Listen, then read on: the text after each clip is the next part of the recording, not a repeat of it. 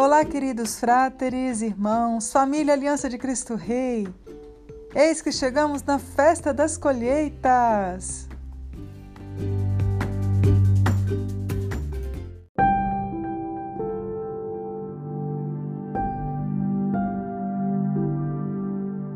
Eis que chegamos agora no momento do jantar. O cardápio desta festa é um pouco menor e aparentemente mais simples Porém, devem prestar muita atenção nos ensinamentos, que são muito profundos e nos prepararão ainda mais para a nossa missão, tanto individual como comunitária. A ideia deste cardápio é que os pratos sejam servidos à mesa ao mesmo tempo e assim todos possam sentar ao redor para degustar todos os sabores como Jesus sentava à mesa com seus discípulos e ali partilhavam do alimento espiritual e físico. Prepare sua mesa de refeição, não esquecendo de convidar o Espírito Santo a estar com você, com sua família, neste momento. Nosso Pai Fundador também certamente estará conosco durante a refeição. Detalharei agora alguns pratos escolhidos para esta noite e os seus significados, para que degustem e meditem a respeito deles. É um momento perfeito para compartilharem essas riquezas com seus familiares. Vamos lá então ao menu. De entrada, nós temos um chá de hibisco e favo de mel. Devem iniciar a refeição por esses dois, o hibisco e o favo de mel. Primeiro, degustem o chá de hibisco. Vocês experimentarão e verão que é um pouquinho amargo. E em seguida, experimentem o favo de mel. Bom, o hibisco, o hibisco representa o amargor na caminhada. E nem sempre será doce. Mas existe a recompensa, que é o favo de mel. O prêmio é receber o mel proveniente do Senhor. Ele é dourado, pois como é é como ouro, o tesouro reservado para aqueles que perseveram. Estes saboreiam a doçura do Senhor. Bom, logo após devem degustar o caldo de coração de boi. O boi representa o trabalho. O Senhor nos chama a atenção e nos pede que meditemos a respeito de como estamos realizando os nossos trabalhos. Há uma forma de executarmos todos os trabalhos que nos são pedidos, sem sofrermos e sem desordem. Devemos pedir sempre o auxílio de São José para que os trabalhos sejam feitos da forma que é esperado pelo Senhor, para que não tenha sofrimento. Devem se lembrar que toda a força do trabalho vem do coração, daquilo que é bem meditado e vivido, daquilo que é cultivado. Os frutos são consequências do trabalho. Recordem-se das graças que devem ser cultivadas no coração para que o trabalho venha com muita força. De Senhor Jesus. Para degustar este delicioso caldo, temos o pão sírio, ázimo. É um pão sem fermento. O fermento engana, pois ele ajuda a massa a crescer, mas na verdade não é próprio da massa. O pão ázimo é feito sem fermento, justamente para ser o alimento puro, sem misturas, do jeito que ele é. Assim também deve ser conosco. Devemos ser puros, autênticos, ser somente aquilo que fomos criados pelo Senhor para ser. Novamente são convidados a contemplarem isso. Devem ser por fora aquilo que são por dentro. As boas graças cultivadas dentro transbordarão para fora. Senhor Jesus. E então temos também para degustar com um pão sírio um patê de rúcula delicioso. A rúcula é fonte de vitamina A e C, além de cálcio, potássio, ferro e ômega 3, que atuam contribuindo para o bom funcionamento do intestino e prevenindo doenças como câncer. Por ser fonte de ferro, também contribui para prevenir anemia.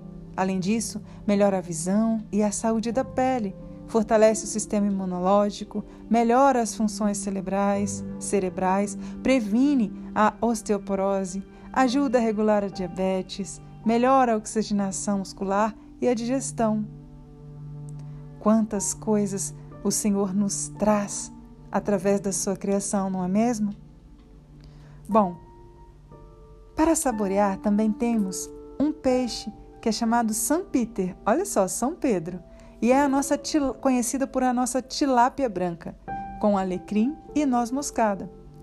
Esse peixe representa o ano que estamos vivendo, onde alcançaremos muitas almas. Representa o nosso desejo de sermos pescadores de almas. E, para finalizar, temos a sobremesa. Elas representam as frutas, que são agosto, representam os frutos escolhidos no último ano e os novos que colheremos junto ao Espírito Santo nesta noite de Pentecostes. O que é necessário para termos um belo pomar? O Senhor nos chama a atenção de que devemos primeiro colher os frutos que já estão no chão, ao alcance de nossas mãos, e não os que ainda estão na copa das árvores. Após colher, devemos comer destes frutos e retirar suas sementes, para, por fim, poder plantar. Devemos escolher as nossas frutas preferidas e saboreá-las com intensidade, pois ao saborear cada uma delas, também iremos saborear cada fruto que receberemos do Espírito Santo. E assim diz o Senhor: devem saborear as frutas, para que se tenham as sementes. E para regar todo esse delicioso jantar, temos como bebida o vinho e como alternativa o suco de uva. O suco de, o suco de uva representa as nossas primeiras alegrias, diferente do vinho, que sofre o processo mais demorado, representa as alegrias do nosso primeiro amor. Mas, para produzi-lo, assim como o vinho, é necessário que se esmague as uvas. O melhor está por vir. A maturação do suco, que se transforma em vinho, é a transição das diversas alegrias provindas dos sacrifícios.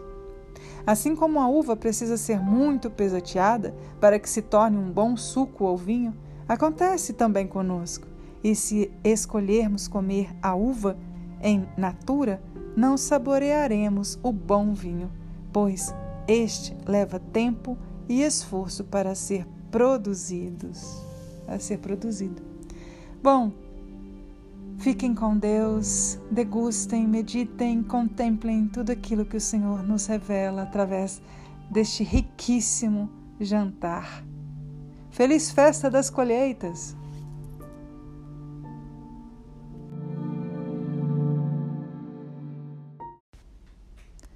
Espírito Santo, vinde morar em mim. Espírito Santo, vinde orar em mim, vinde curar, vinde libertar nossos corações de toda opressão, vinde transformar, vem incendiar, traz fogo do céu neste lugar. Incendeia minha alma, incendeia minha alma, incendeia minha alma, Senhor. Incendeia minha alma, incendeia minha alma incendeia minha alma, Senhor.